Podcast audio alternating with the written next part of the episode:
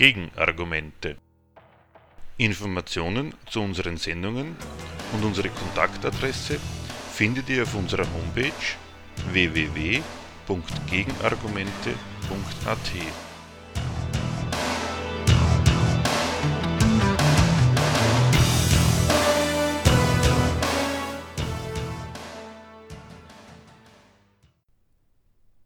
Das Thema der heutigen Sendung. Die Frau im Kapitalismus. Die Anerkennung von Frauenproblemen statt Kritik an deren Gründen. Wenn man sich heutzutage mit dem Thema Frau befasst, hat man es mit folgender Ausgangslage zu tun. Erstens. Die Forderung der alten Frauenbewegung ist erfüllt. Die rechtliche Gleichstellung der Frau gibt es. Mit der Forderung, dass Frauen in unserer Gesellschaft als gleichwertige Personen anerkannt werden müssten, würde man heutzutage offene Türen einrennen. Das sieht jede maßgebliche Instanz inzwischen so. Als Frau darf man sich überall zu Wort melden, sich auf eine besondere Betroffenheit berufen und Berücksichtigung einfordern. Der schlichte Umstand, dass jemand, der irgendetwas will, haben möchte, sich über etwas beschwert, dies als Frau tut, sich dabei also auf seine Geschlechtszugehörigkeit beruft, gilt als Argument. Man braucht nur sagen, ich als Frau, wie komme ich vor bei Vergabe von Lehrstühlen, Besetzung von Posten, bis hin zu öffentlichen Diskussionen mit der Frage, haben sich schon Frauen zu Wort gemeldet? Ich als Kommunistin möchte was sagen, gilt nicht. Ich als Frau schon. Was Frau dann sagt, ist zweitrangig. Aber sie als Frau soll unbedingt was sagen. Sie kann dann unwidersprochen den größten Stuss erzählen, beziehungsweise sagt sie was Richtiges und Spannendes. Setzt man sich mit dem, was sie sagt, genauso wenig auseinander, weil es um die inhaltlichen Beiträge ja gar nicht geht, sondern dass sie als Frau etwas sagt. Kein anderer Standpunkt kann so daherkommen, Frauen schon. Die dürfen fragen, ob es auch um sie geht. Das haben sie wirklich erreicht, die Frauen. Die Anerkennung dieses Standpunkts. Den Problemen, die Frauen haben, egal welche, wird Respekt entgegengebracht. Es wird betont, dass man sie ernst nimmt. Es gibt Frauenbeauftragte, Gleichstellungsbeauftragte, Quotenregelungen, selbst in der Bundeshymne findet der Beitrag von Frauen lobende Erwähnung. Auch als Sprachreform feiert die Frauenfrage große Erfolge. Wenn ein Wort, das Berufe, Stände und sonstige Allgemeinheiten bezeichnet, wie Student, Arbeiter, Bürger, Zuschauer usw. So kein Innen erhält, gilt das als Missachtung von Frauen. Wenn heute auch Frauen in Parteien, Unternehmensvorständen und Universitäten Ämter bekleiden, wenn sie Mathematik studieren oder zum Bundesheer dürfen, dann gilt dies immerhin als Schritt in die richtige Richtung, als Ausdruck gelungener Frauenpolitik. Die Vormacht der Männer ist gebrochen, wenn und soweit auch Frauen nach ihrem Bevölkerungsanteil überall dabei sind. Zweitens gesteht jeder gerne ein, besondere Probleme haben Frauen weiterhin. Die sind durch Gleichberechtigung nicht beseitigt. Für diesen Befund wird durchaus Disparates zusammengetragen. Nach wie vor sind Frauen in höheren Berufen, wie es so schön heißt, unterrepräsentiert, Quote hin oder her. Wenn ein Arbeitgeber Frauen schlechter bezahlt, dann darf er vor Gericht nicht das Geschlecht als Grund nennen. Das gilt dann als Diskriminierung und ist verboten. Die schlechtere Bezahlung gibt es weiter. Überall gibt es staatlich geförderte Frauenhäuser. Ehe, Terror und Prügelszenen sind ebenso wenig beseitigt wie die ruinöse Doppelbelastung durch Kindererziehung und Beruf. Härtere Strafen für Vergewaltigung führen nicht dazu, dass die Vergewaltiger aussterben und so weiter und so fort. Es besteht also ein Konsens bis weit hinein in feministische Kreise, dass es diese weiterhin bestehende Diskriminierung der Frau gibt, obwohl doch Gleichberechtigung, die eigentlich eine gute Sache ist oder war, eigentlich diese Probleme gelöst haben müsste. Gegen diese Behauptung einer immer noch fehlenden echten Gleichberechtigung und Diskriminierung der Frau soll in der heutigen Sendung folgende Gegenthese entwickelt werden. Die Forderung nach Gleichberechtigung geht an den Gründen für die Schlechterstellung von Frauen auf dem Arbeitsmarkt ebenso vorbei wie an den Gründen für die unschönen Formen, die das Leben zu zweit gelegentlich annimmt. Dass die rechtliche Gleichstellung die Lage der meisten Frauen nur unwesentlich verbessert, liegt ebenso die These daran, dass die rechtliche Ungleichheit gar nicht der Grund für diese Lage ist. Die Sendung gliedert sich in folgende Teile. Frauenemanzipation Teil 1, die Forderung nach Gleichberechtigung, was ist davon zu halten, was hat sich da im Berufsleben oder in der Familie getan. Frauenemanzipation zweiter Teil, Diskriminierung als falsche Erklärung dessen, wie mit Frauen umgesprungen wird. Frauenemanzipation Teil 3, positiver Geschlechterrassismus gegen Machotum. Frauenemanzipation Teil 1 Die Forderung nach Gleichberechtigung Seit ihrem Beginn antwortet die Bewegung der Frauen auf die Rolle, welche Frauen im Kapitalismus spielen müssen, mit dem Ruf nach Gleichberechtigung. Der Ausgangspunkt, Frauen waren auf Kinder und Ehe festgelegt, dem Mann zu ehelichen Diensten verpflichtet und von seinem Einkommen abhängig. In der Konkurrenz um Arbeit und Lohn waren sie schlechter gestellt und den Konjunkturen der Geschäfte ganz besonders ausgeliefert. Die Frauenbewegung kritisierte dies als ein grundloses Unrecht, speziell gegen sie. Sie stellten eine relative Schlechterstellung gegenüber den Männern fest und traten dagegen an. Frauen und Männer sollen in jeder Hinsicht gleichgestellt sein. Was ist von dieser Forderung zu halten?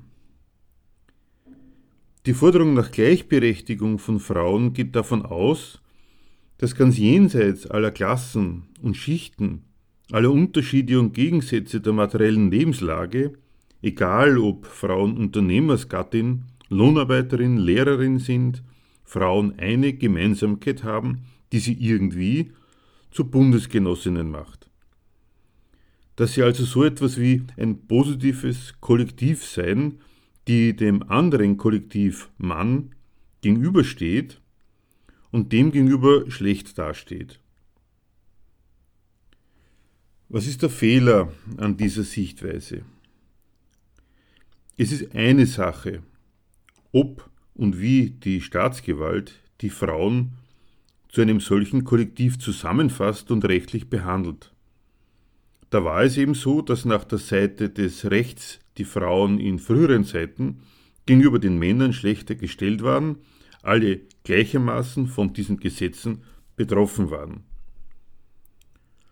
Bloß aus dieser gleichen Betroffenheit durch staatliche Gesetze wird noch lange nicht eine positive Interessensidentität der Frauen.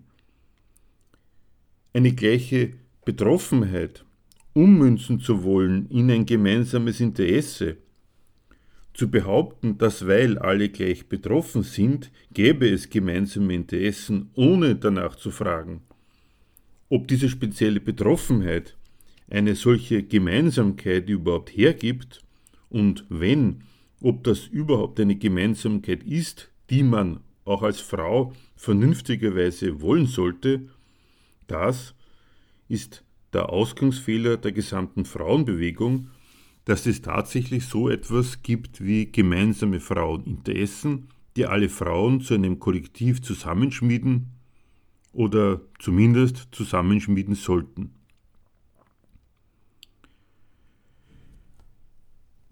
Die Lage der Frau am Arbeitsmarkt. Nach wie vor hört man, wenn es um die Frau am Arbeitsmarkt geht, als Kritikpunkte, dass a. Frauen vorwiegend im Niedriglohnsektor beschäftigt sind und b. Frauen in der Berufshierarchie nicht so leicht aufsteigen können, schwerer in Unternehmensvorstände reinkommen und so weiter. Worauf richtet sich eigentlich die Kritik, wenn man sich darüber beschwert, dass Frauen überwiegend im Niedriglohnsektor beschäftigt sind? Niedriglohnsektor. Damit ist doch ausgedrückt, dass es erstens eine Lohnhierarchie gibt und in dieser wiederum Abteilungen, deren Lohn einem das Auskommen zumindest extrem schwer machen. Wenn es stört, dass es überwiegend Frauen sind, die im Niedriglohnsektor beschäftigt sind, den stört nicht, dass es eine Lohnhierarchie und dass es einen Niedriglohnsektor gibt, sondern dass darin das Verhältnis von Mann und Frau nicht stimmt. Dieser Standpunkt geht nicht von der Frage aus, ob der Lohn fürs eigene Leben reicht, sondern ob die Miesenlöhne sich gleichmäßig aufteilen auf Mann und Frau. Mehr Frauen nach oben in der Berufshierarchie, weniger Männer. Das mag ja für diejenigen, die solche Posten ergattern, ein Vorteil sein. Aber wieso soll es denn die Sache der Frau, also aller Frauen, voranbringen, wenn ein paar von ihnen jetzt auch oben statt unten sitzen?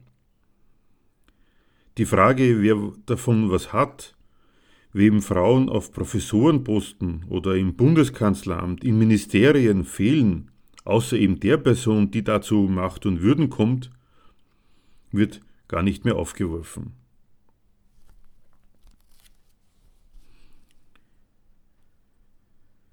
Die Frauenbewegung fragt nicht nach den Gründen dafür, warum Frauen anders behandelt werden, sondern ist die schlechte Behandlung berechtigt. Also ist es gerecht, dass Frau bloß, weil sie Frau ist, von der Konkurrenz ausgeschlossen wird.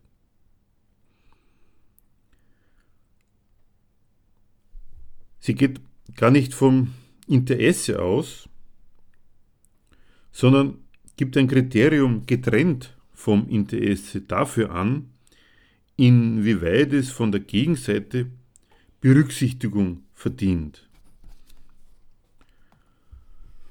Das Kriterium ist genau das, von dem die kapitalistische Gesellschaft selbst behauptet, es würde in ihr gelten.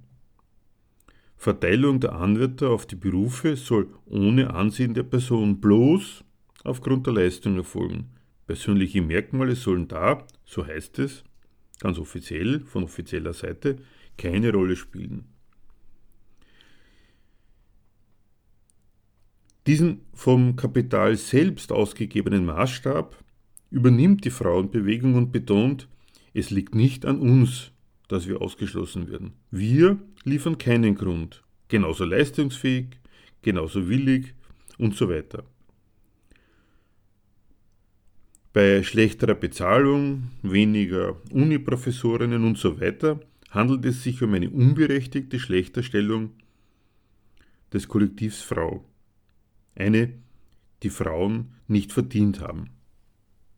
Alle Maßstäbe der verlangten Leistung, der Bezahlung, der Einsortierung in gute und schlechte Jobs sind damit anerkannt.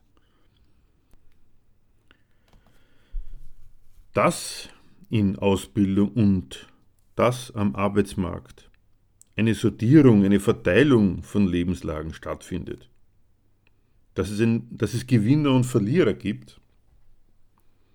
Was ist die Kritik der Frauenbewegung daran?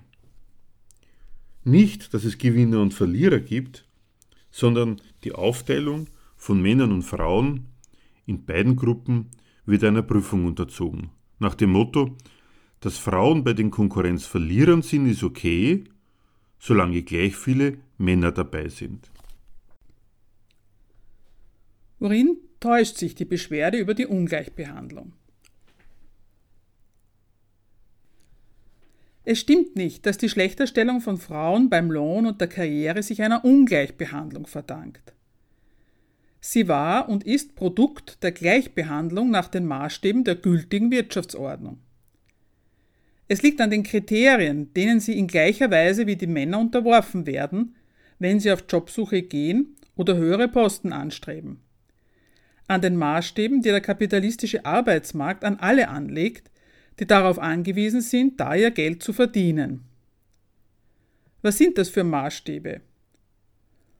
Wo Löhne Kosten sind und der Arbeitgeber möglichst viel Leistung für wenig Geld sehen will, da sucht er sich seine knapp kalkulierten Leistungsträger schon gleich bei übervollem Arbeitsmarkt nach extrem kleinlichen Maßstäben aus. Da heißt das Argument gegen Frauen, die haben doch noch einen zweiten Beruf, Kinder bekommen und aufziehen. Entweder haben sie sie bereits oder das kommt noch. Das Faktum allein, dass Frauen diese zweite gesellschaftliche Rolle haben, gibt Abstrichpunkte an Verlässlichkeit, unabhängig davon, ob im konkreten Fall die Frau überhaupt eine Familiengründung vorhat oder nicht. Was hier gegen Frauen schlagend wird, ist ein gesellschaftlich anerkannter und durchgesetzter Rassismus bei der Frage der Einstellung von Arbeitskräften. Arbeitskräfte werden nach den Durchschnittseigenschaften des Kollektivs, zu dem sie gehören, beurteilt. Ältere Arbeitskräfte zum Beispiel finden keine Arbeitsplätze mehr. Warum? Weil es heißt, je älter, desto kränker. Ob das im Einzelfall überhaupt stimmt, muss der Personalchef gar nicht prüfen. Frau sein ist Konkurrenznachteil wegen der zweiten gesellschaftlichen Rolle. Egal wie die einzelne Frau die Hand habt, ob sie das überhaupt will. Dieser Rassismus verdankt sich nicht einfach einer falschen Einstellung, einer Borniertheit von Personalchefs. Er hat seinen Grund in der kapitalistischen Kalkulation mit dem Preis der Arbeit. Die Ungleichbehandlung ist Resultat der Gleichbehandlung in Sachen Brauchbarkeit fürs Kapital. Unter diesem gleichen Maßstab werden die Arbeitskräfte verglichen und Unterschiede an ihnen im Zweifelsfall gegen sie gewendet. Rücksicht auf Besonderheiten, Eigenheiten von Menschen nach dem Motto wie zum Beispiel ja, vielleicht verdienen Frauen, wenn sie schwanger sind, die Regel haben und so weiter, besondere Berücksichtigung, verbietet sich in solch einer Ökonomie. Diese Ökonomie hat nicht ihren Maßstab darin, was sie für die Menschen taugt, sondern umgekehrt, die Menschen werden nach ihrer Brauchbarkeit für die Wirtschaft beurteilt und sortiert. Statt diesen Maßstab zu kritisieren, engagierte sich die Frauenbewegung in dem Beweis, dass Frauen genauso anpacken und arbeiten können wie Männer, wenn nicht noch mehr. Die nach wie vor bestehende Schlechterstellung von Frauen trotz rechtlicher Gleichstellung führen sie auf veraltete Vorurteile zurück. Dass es Vorurteile gibt, ist nicht zu bestreiten. Wie bereits erwähnt, dass einer Frau zum Beispiel beim Bewerbungsgespräch unabhängig von ihrer individuellen Lebensplanung die potenzielle Rolle einer Mutter und damit eine verminderte Leistungsbereitschaft als ihre Eigenschaft zugeschrieben wird. Wenn man die Ablehnung durch einen Personalchef aber auf Vorurteile zurückführt, macht man einen Fehler. Die Kritik geht nämlich davon aus, dass die Bewertung, die der Personalchef da vornimmt, etwas Objektives sein müsste, erfassen müsste, was wirklich in einem Menschen steckt. Sie streicht die Macht zum Bewerten durch, dass er das Recht hat, das Verhalten als Indiz für Untauglichkeit zu nehmen. Auch beim Inhalt von Vorurteilen handelt es sich nicht einfach um willkürliche Zuschreibungen, sondern man macht aus gültigen gesellschaftlichen Kriterien der Ein- und Unterordnung Urteile über die Person, weil die so ist, gehört sie auch in die niedere oder höhere Kategorie. Das zu dementieren, dagegen zu halten, nein, die ist doch auch vollwertig, kritisiert nicht die Gemeinheit dieser Einsortierung, sondern will eine andere. Oder anders gesagt, dass das Vorurteil seine Wirksamkeit entfaltet, liegt doch daran, dass einer in Amt und Würden es anwendet. Wenn jemand jede Frau prinzipiell als werdende Mutter sieht, könnte einer Frau das doch ziemlich wurscht sein, wenn sie mit diesem Mann nichts zu tun hat, wenn er keinerlei Entscheidungsgewalt über sie hat, wie zum Beispiel ein Personalchef, der über die Frage der Einstellung entscheidet. Es handelt sich eben nicht bloß um bornierte Stammpunkte, um die bräuchte man sich nicht weiter zu scheren, sondern im Fall des Personalchefs befindet sich die Frau, wie übrigens auch der Mann, in einem Abhängigkeitsverhältnis. Diese Macht über die Möglichkeit der Einkommenserzielung anderer entscheiden zu können, soll nicht bestritten werden. Die Entscheidung soll nur vorurteilsfrei sein. Eine solche Kritik anerkennt, dass sortiert wird und anerkennt in Gestalt ihres Ideals auch die Sortiermaßstäbe, möchte sie nur streng objektiv angewandt sehen. Eine solche Kritik will auch nicht zur Kenntnis nehmen, warum sich diese Vorurteile, die gegen die Leute bei Jobbewerbungen ausgetragenen rassistischen Urteile so hartnäckig halten. Sie verdanken sich einem Interesse an perfekter Übereinstimmung von Leistungsfähigkeit des Mitarbeiters und Jobanforderungen. Von diesem Interesse her werden Frauen wie Männer begutachtet. Dieses Interesse ist der Skandal und nicht, dass mehr Frauen bei dessen Betätigung hinten runterfallen. Übrigens, wenn ihm beigebogen wird, dass Frauen das auch können, dann, dann ist ihm das auch recht. Und was ist jetzt für die Sache der Frau gewonnen? Interessiert an Erklärungen, die allemal auf den Beweis hinauslaufen, dass die wirklichen Verhältnisse ein wenig anders sind, als die amtierenden Fachleute für Wirtschaft, Politik und Moral- und Weltanschauung sie sich und ihrem Publikum zurechtlegen? Die Zeitschrift Gegenstandpunkt bietet vierteljährlich marxistische Theorie. Zeitgemäß ist das nicht. Aber was heißt das schon? Nähere Informationen gibt es auf der Homepage www.gegenstandpunkt.com.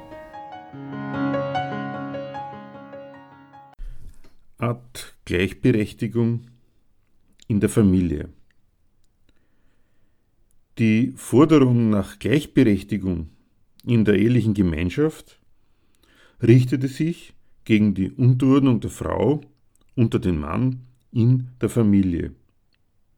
Die war vor nicht allzu langer Zeit noch gesetzlich im Familienrecht verankert.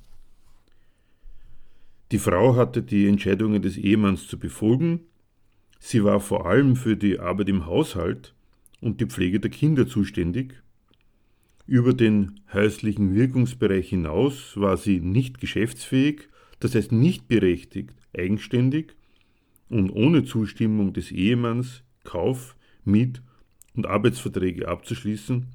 Sie war vom Mann finanziell abhängig. Das ist nach der Seite des Rechts inzwischen abgeschafft. Seit der Familienrechtsreform 1975 ist der Mann nicht mehr länger Haupt der Familie und kann seiner Frau nicht mehr verbieten, berufstätig zu sein. Mann und Frau haben nun gleiche Rechte und Pflichten. Sie sind nun gleichermaßen dazu verpflichtet, sich um die Familie zu kümmern, wechselseitig füreinander und die Kinder einzustehen. In diesem Zusammenhang ein paar Worte zur Institution Familie. Zusammenleben und Kinder bekommen ist nicht einfach eine private Sache. Der Staat kümmert sich darum, nimmt die Lebensgemeinschaft unter seinen, wie es heißt, Schutz, macht aus einem Verhältnis, das aus privaten Gründen eingegangen wird, ganz auf Freiwilligkeit, auf Zuneigung gründet, ein Pflichtverhältnis.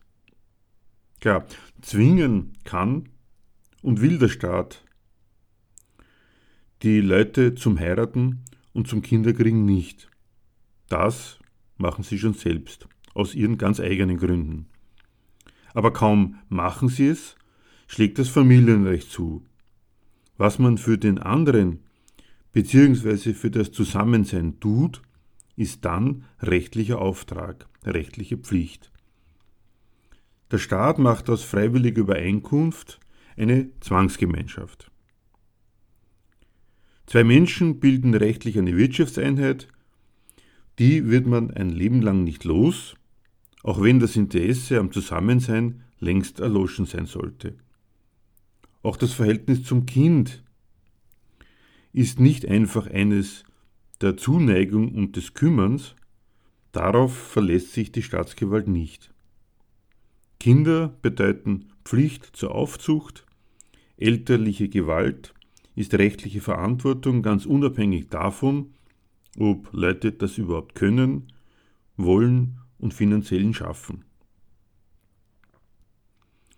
Warum macht der Staat das? Er benutzt das ganz ohne sein Zutun vorhandene Liebesverhältnis, um daraus seine eigene Keimzelle, die Keimzelle des Staates zu machen. Wegen der von der Familie verlangten Leistungen überlässt er es nicht der privaten Willkür, sondern stellt es mit dem Familienrecht auf Dauer. Kaum haben sich zwei gefunden und geheiratet, finden sie sich in einem Pflichtverhältnis zueinander und zu ihrem Nachwuchs wieder. Eltern mögen die Sache sehen, wie sie wollen. Für den Staat bedeuten Kinder seinen Nachwuchs, nachwachsende Elemente seines Volkes, seines Volkskörpers. Und von denen soll es auch in Zukunft genug geben für alle Aufgaben und Funktionen, die Staaten so für ihre Bürger bereithalten. Das Volk ist für ihn nationale Ressource, auf die die politische Gewalt für alle Aufgaben zurückgreifen kann, die sie erledigt haben will, vom Arbeitsmarkt übers Wählen bis zum Bundesheer. Dabei geht der Staat ganz selbstverständlich davon aus, dass die ökonomischen Verhältnisse, unter denen das Gros seiner Bürger leben, für die Erbringungen der Leistungen der Familie nicht eben förderlich sind. Er benutzt die Zuneigung der Leute dafür, dass die Reproduktion der Arbeitskraft halbwegs klappt. Die Familie ist und organisiert als eine Wirtschaftsgemeinschaft, die, wo die Ehepartner mit ihrem Einkommen füreinander haftbar gemacht werden. Und er benutzt das Interesse an Kindern für die Reproduktion seines Nachwuchses. Der Staat verlässt sich nicht auf Zuneigung, füreinander einstehen wollen, rechte Entscheidungen in Sachen Erziehung, sondern macht daraus einen Rechtsanspruch der Eheleute gegeneinander und auch der Kinder gegen die Eltern.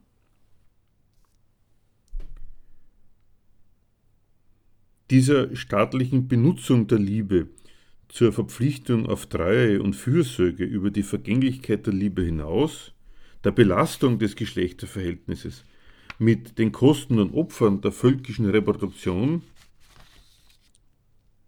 dieser staatlichen Benutzung galt die Kritik der Frauenbewegung nie. So als ob es die größte Selbstverständlichkeit wäre, dass das Liebesleben von zwei Menschen untrennbar mit solchen Kosten und Opfern verbunden sein soll, blieb deren Notwendigkeit unbestritten. Kritisiert wurde von der Frauenbewegung ausschließlich, dass die für den Bestand der Familie zu erbringenden Opfer nicht gleichmäßig auf Mann und Frau verteilt waren. Auch der Mann sollte abspülen, sich der Kindererziehung widmen und dem Glück der Frauen dienen, wie sie dem seinen. Dann wäre die Welt in Ordnung. In den Blick kam dabei auch die Arbeit für den Unterhalt, aber nicht als das, was sie ist, als Verpflichtung, zumindest für die große Mehrheit, auf einen Dienst am Reichtum anderer, sondern als eine Art Privileg, das keinesfalls den Männern vorbehalten bleiben dürfe. Das staatliche Interesse an der Familie ist allerdings nur die eine Hälfte. Die zweite ist, wie die Ehepartners selbst sich zu dieser ihrer Lebensgemeinschaft stellen, was sie von ihr erwarten. Ausgangspunkt ist, die Privatsphäre gilt als die Abteilung des Lebens, wo der Mensch das tun kann, was er selbst will, als Sphäre der Selbstverwirklichung. Das Arbeitsleben wird als bloßes Mittel dafür betrachtet. Hier passiert eine subjektive Umkehrung des wirklichen Verhältnisses, das für jeden bedeutet, Funktionen für Kapital und Staat zu erfüllen. Die Reproduktion ist Mittel für diesen Zweck. Wie sich das geltend macht, hängt deshalb wieder schwer vom Geldbeutel ab. Je schlechter der Lohn, desto mehr kürzt sich diese angebliche Selbstverwirklichung auf bloße Wiederherstellung von Funktionsfähigkeit für den Job zusammen. In und für diesen Idealismus spielt der Lebenspartner eine besondere Rolle. In ihm, in der gemeinsamen Zukunft fasst sich der Standpunkt zusammen. Dafür, für uns macht man doch alles, nimmt alle Härten des Jobs auf sich. Dafür erwartet man dann aber auch vom Partner was. Zuwendung, Verständnis, für einen Dasein, wenn man müde vom Job kommt. Darauf meint man seitens des anderen ein Recht zu haben. Schließlich macht man ja alles nur für die Familie. Mit diesem Anspruch gehen die Ehepartner aufeinander und auf die Kinder los. Das kann nur scheitern und führt zu den in den Zeitungen nachzulesenden unschönen Szenen und Gewaltexzessen im Privaten. Aus dem Liebesverhältnis wird schnell ein Tausch- und Anspruchsverhältnis, in dem der andere eigentlich nur versagen kann. Der kann gar nicht kompensieren, was man im Job alles mitmacht, vielleicht will er es aber auch gar nicht, sondern macht seinerseits Ansprüche auf. Statt Fußball und Kegelabend mal zu Hause bleiben, ich will auch mal was von dir haben, kennt jeder zumindest von seinen Eltern. Detto bei Kindern. Kinder sind mein ganzes Glück. Man hat eine Vorstellung davon, wie sie zu sein haben, was aus ihnen werden soll. Ein Wesen nach dem eigenen Bild schaffen kann nur schiefgehen. Dann sind Kinder missraten. Beim Hinkriegen dieser Kompensation spielt dann durchaus die materielle Ausstattung der Familie eine Rolle. Der Fehler ist aber dieser Anspruch, egal ob er von Mann oder Frau geltend gemacht wird. Deshalb entscheidet die materielle Lage auch wirklich nicht darüber, wie welche Seite ihren Rechtsanspruch auf Dasein, zu Willen sein, sich dem eigenen Anspruch gemäß machen, geltend macht, eben bei manchen auch mit Schlägen. Die Forderung nach Gleichberechtigung der Frau in diesem Verhältnis kritisiert nicht diesen Idealismus, nicht den falschen Anspruch auf Selbstverwirklichung, der sich den Kapitalismus als gute oder schlechte Bedingung für Privatheit zurecht definiert. Sie kritisiert, dass die Familie dem Recht der Frauen auf Selbstverwirklichung zu wenig Raum gibt, diese nur dem Mann eröffnet. Frauenemanzipation zweiter Teil. Der Ruf nach Gleichberechtigung wurde von offizieller Seite erhört. Die Angleichung ihrer Rechtsstellung an die der Männer hat das Los der großen Mehrheit der Frauen allerdings nicht verbessert. Die rechtliche Gleichstellung begleitet vielmehr die mehrheitliche Eingliederung der Frauen in Österreich ins kapitalistische Berufsleben. Die Befreiung aus der Enge der Familie führte nur zur allgemeinen Gewohnheit, erst des Zu- und dann des Doppelverdienens so sehr, dass heute kein Mensch einen proletarischen Lohn von Mann oder Frau mehr daran misst, dass man damit eine Familie ernähren können müsste.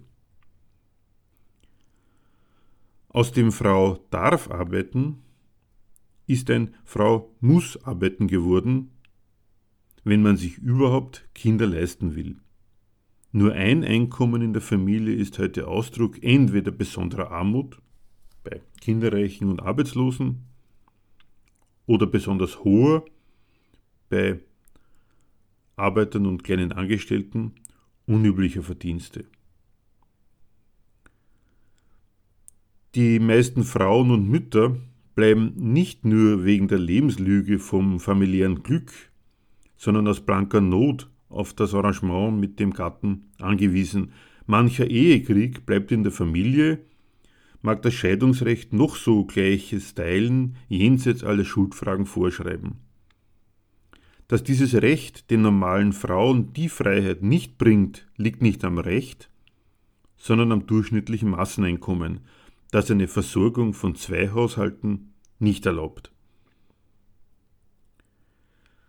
Dass alle Rechtsgleichheit nichts an der Lage der normalen Frau geändert hat, haben die Vertreterinnen der Ungleichheitskritik aus den besseren Kreisen nicht zum Anlass genommen, die Vernunft der alten Forderungen nach rechtlicher Gleichstellung in Zweifel zu ziehen? Wie erklärt sich die Frauenbewegung das? Sie halten an dem Ruf nach gleichen Rechten fest und halten die Lage der Frauen für den Ausdruck verweigerter Rechte, die es gibt. Diskriminierung heißt dies und ist eine sehr positive Einstellung zu den juristischen Anordnungen der Staatsgewalt. Sie würden Gleichheit versprechen, aus anderen Gründen, aber würde diese Gleichheit den Frauen im praktischen Leben der Gesellschaft verweigert. So registriert die Frauenbewegung ganz falsch, dass es sich bei der Lage der Frau nicht um eine Rechtsfrage handelt. Frauenbewegte sehen es so, dass mehr dahinter steckt als schlechte oder ungerechte Gesetze, aber nicht etwa staatliche oder ökonomische Anliegen, sondern eine ganz grundsätzlich falsche Einstellung der Männer zur Frau. Jetzt bekämpfen sie den Geist der abgeschafften alten Gesetze als Männermoral. Diese seien eben zu einer wirklichen Wertschätzung und Anerkennung der Frauen nicht bereit. Frauenemanzipation Teil 3 Positiver Geschlechterrassismus gegen Machos So wird die Frauenbewegung zum Feminismus und die Entdeckung verweigerter Frauenrechte wird universell. Erst von diesem Gedanken aus wird das unbestimmte Personalpronomen der deutschen Sprache eine Beleidigung des weiblichen Geschlechts. Erst auf diesem Standpunkt schließt sich die Karrierefrau mit der unterdrückten Frau, in deren Namen sie kritisiert, wieder solidarisch zusammen und findet sich mindestens ebenso betroffen wie diese. Nicht nur in Fabriken verdienen Frauen weniger, sie können auch nicht so leicht Chefarzt einer großen Klinik werden wie Männer, und beides ist gleich verwerflich, weil beides Ausdruck einer ideellen Missachtung der Frau ist, die überall in der Gesellschaft ihr Unwesen treibt. Der pur ideelle Standpunkt der Anklage im Namen verweigerter Würde hat aber einen Widerspruch, der dem Feminismus erst seine ganze Radikalität verschaffte. Dass man Anerkennung nicht fordern kann, registrierten die Frauen, aber nicht dahingehend, dass ihnen darauf eben nicht ankommen sollte, sondern ganz wie die verachteten US-amerikanischen Schwarzen mit ihrem Black is Beautiful, sodass sie sich die verweigerte Anerkennung selbst spenden und sich die Frauenwürde wechselseitig als Frauen sichern. Sie bekennen sich zu sich selbst, sind stolz auf haargenau das, was die Verächter verachten. So wird das Geschlecht zur absoluten Hauptsache. Man versteht sich als Frau, pflegt Fraulichkeit. Hat man früher gleiche Chancen und Zugang zu Geschäft, Bildung und öffentlichem Leben gefordert, so nun Rassentrennung. Frauencafés, Frauendiskus, Frauenräume in der Uni. Frauen sind anders, haben eine Frauentradition und Frauenideologie. Den Inhalt bezieht der Stolz auf die Andersartigkeit der Frau aus all, all den Macho-Rassismen von der weiblichen Inferiorität nun freilich als positiv umgewertete Eigenschaften, als Selbstverwirklichung und natürliche Bestimmung der Frau. Fühlen statt Denken, ganzheitlich statt analytisch, Wunder des Lebens statt Technik, Mutteropfer als Mutterglück. Das ist nicht bloß eine abgehobene theoretische Übung. Die Repräsentantinnen der Frauensache wollen für die Besonderheit der Frau gesellschaftliche Anerkennung, worin sie im Einzelnen auch bestehen mag, Darüber darf man sich streiten. Dass es sie irgendwie gibt, steht fest. Frau sein ist nicht nur ein Recht, sondern auch ein Beitrag zu dieser Gesellschaft. Die hat was davon, wenn überall, selbst in der Armee, das weibliche Element eine Rolle spielen darf. Anerkennung der Frau fehlt nicht nur den Frauen, sondern der Gesellschaft. So kommt die Frauenbewegung da an, wo sie heute steht. Das Bedürfnis, ganz Frau und darin frei zu sein, ist in. Es darf mitten im Kapitalismus als Argument zu jeder Zeit und zu jedem Anlass vorgebracht werden. Dieses Argument verkündet in allen Angelegenheiten des bürgerlichen Lebens dasselbe, nämlich eine besondere Betroffenheit der Frau, um daraus ein extra Recht auf Berücksichtigung abzuleiten. Mit einer tatsächlichen Veränderung der Stellung der Frau hat das garantiert nichts zu tun. Eingeklagt wird ja nur der Respekt vor der Würde der Frau bei dem, was sie im kapitalistischen Betrieb und für ihn leistet.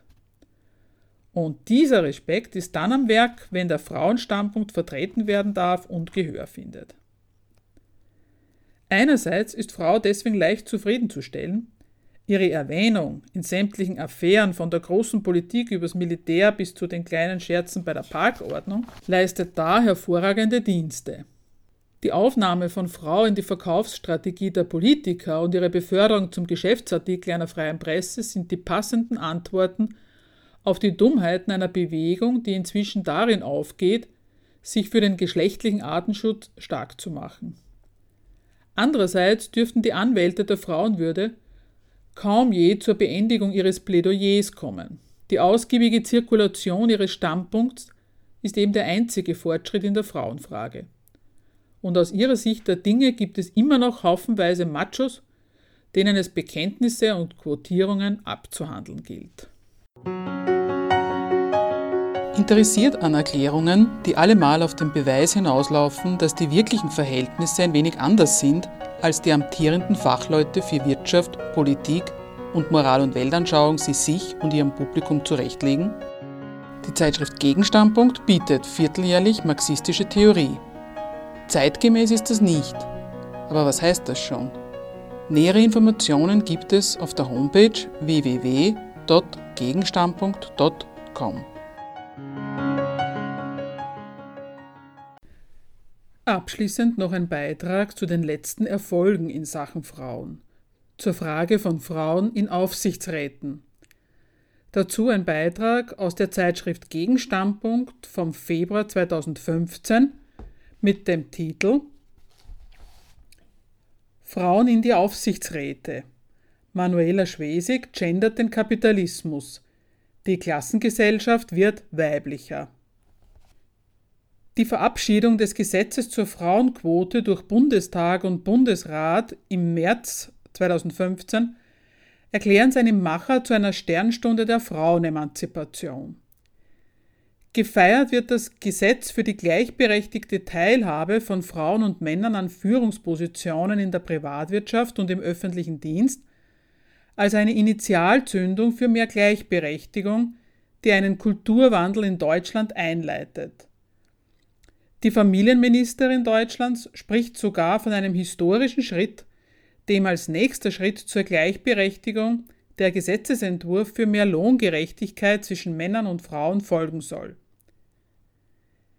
Über diesen größten Beitrag zur Gleichberechtigung seit Einführung des Frauenwahlrechts, so Maas von der SPD, können sich demnächst also ca. 250 handgezählte Spitzenfrauen freuen. Ab dem 1. Januar 2016 müssen in rund 108 börsennotierten Unternehmen Frauen bei der Besetzung von Aufsichtsratsposten zu 30 Prozent berücksichtigt werden. Sonst bleibt die Stelle unbesetzt. Und 3500 weitere Firmen müssen sich ab 2015 zumindest verbindliche Ziele für die Erhöhung des Frauenanteils in Führungspositionen setzen. Die politischen Gestalter der sozialen Verhältnisse legen offenbar großen Wert auf Frauen an der Spitze von Konzernen. Dass die dort bislang unterrepräsentiert sind, finden die Gesetzgeber ungerecht. Handelt es sich doch bei diesen Jobs um die mit den größten Machtbefugnissen und der höchsten Bezahlung. Dabei spielt das, was die neuen Frauen da im Dienste des großen Kapitals künftig machen sollen, jenseits der abstrakten Bestimmung, sie sollten eben vermehrt führen, keine Rolle. Zwei Prachtexemplare weiblicher Führungsstärke machen aber bereits vor, was in Zukunft für immer mehr Quotenfrauen möglich sein soll. Die Firma Siemens setzt große Hoffnungen in eine Janina Kugel, die Anfang des Jahres als Personalvorstand eine Schlüsselposition im Konzern übernimmt und für 341.000 Mitarbeiter zuständig ist. Sie wird also zum Nutzen der Siemens-Aktionäre Entscheidungen fällen über die Arbeit, die andere Leute zu machen haben.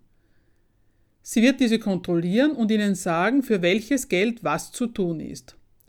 Und sie wird aus ihnen mit Hilfe vieler Untergebener beiderlei Geschlechts die Arbeit herausholen, die die Siemens-Eigentümer noch reicher macht und wo dies nicht der Fall ist, solche Arbeit abschaffen.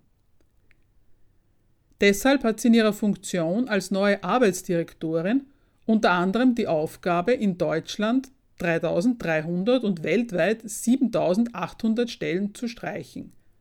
War nachzulesen in der Frankfurter Allgemeinen Zeitung vom April des vorigen Jahres. Das soll man einfach super finden.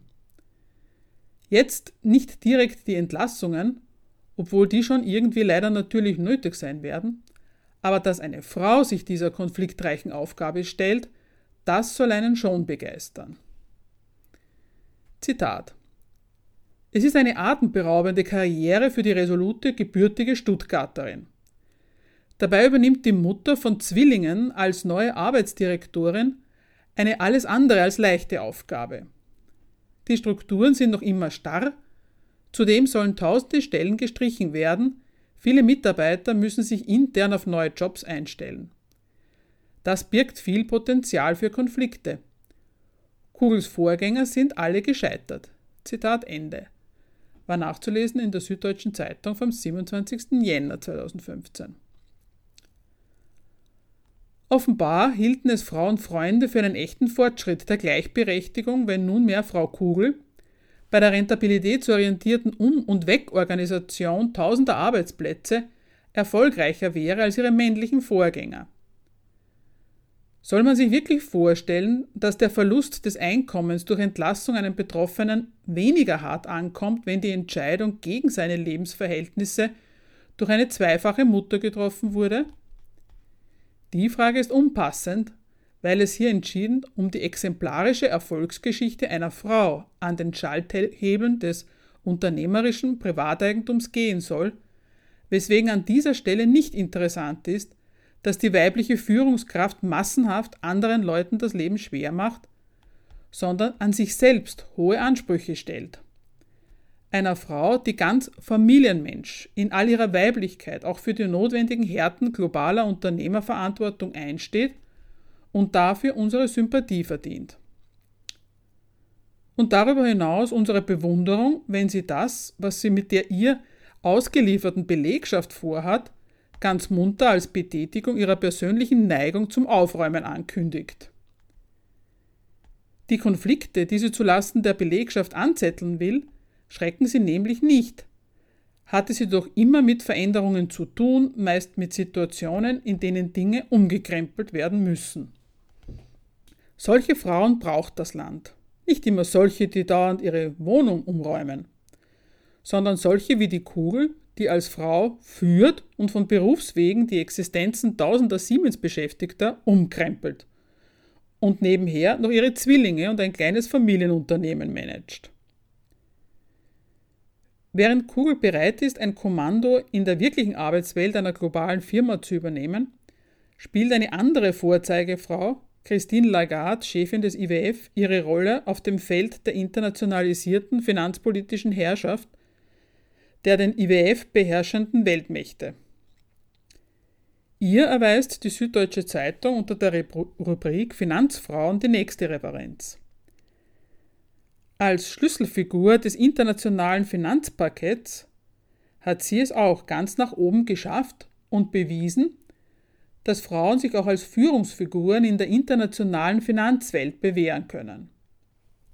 Sie mischt nicht nur wie Kugel eine Weltfirma, sondern ganze Länder auf.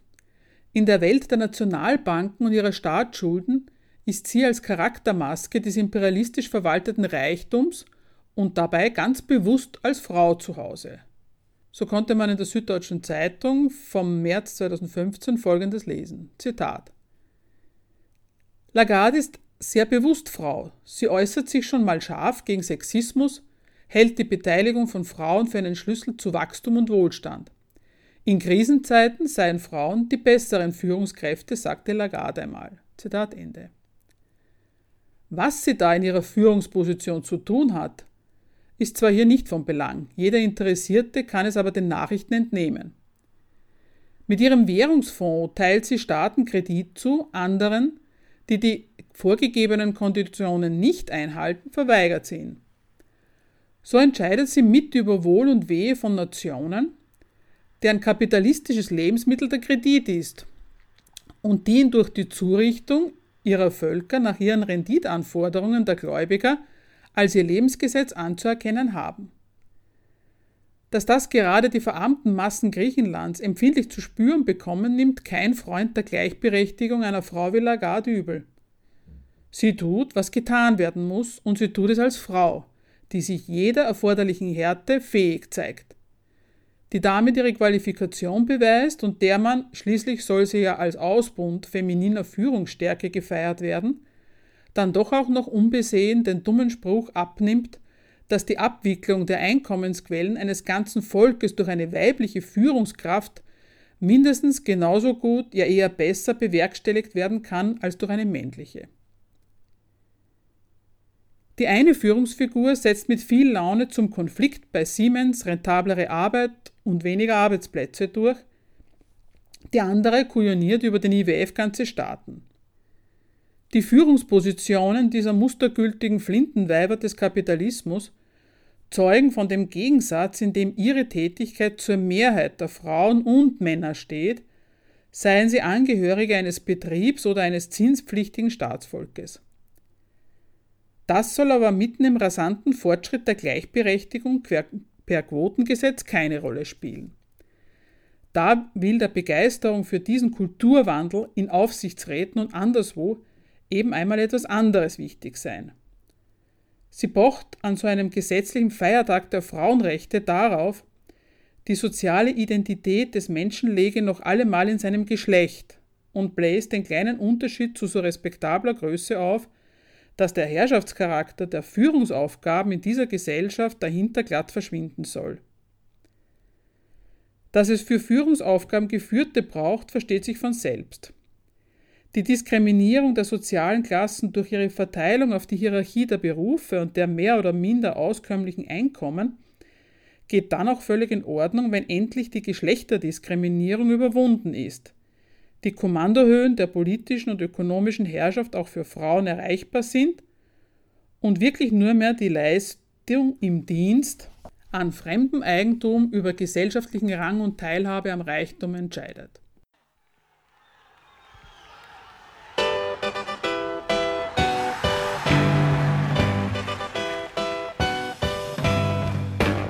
Für Diskussionsbeiträge und Kritik zu unserer Sendung verweisen wir wie immer auf unsere Homepage www.gegenargumente.at.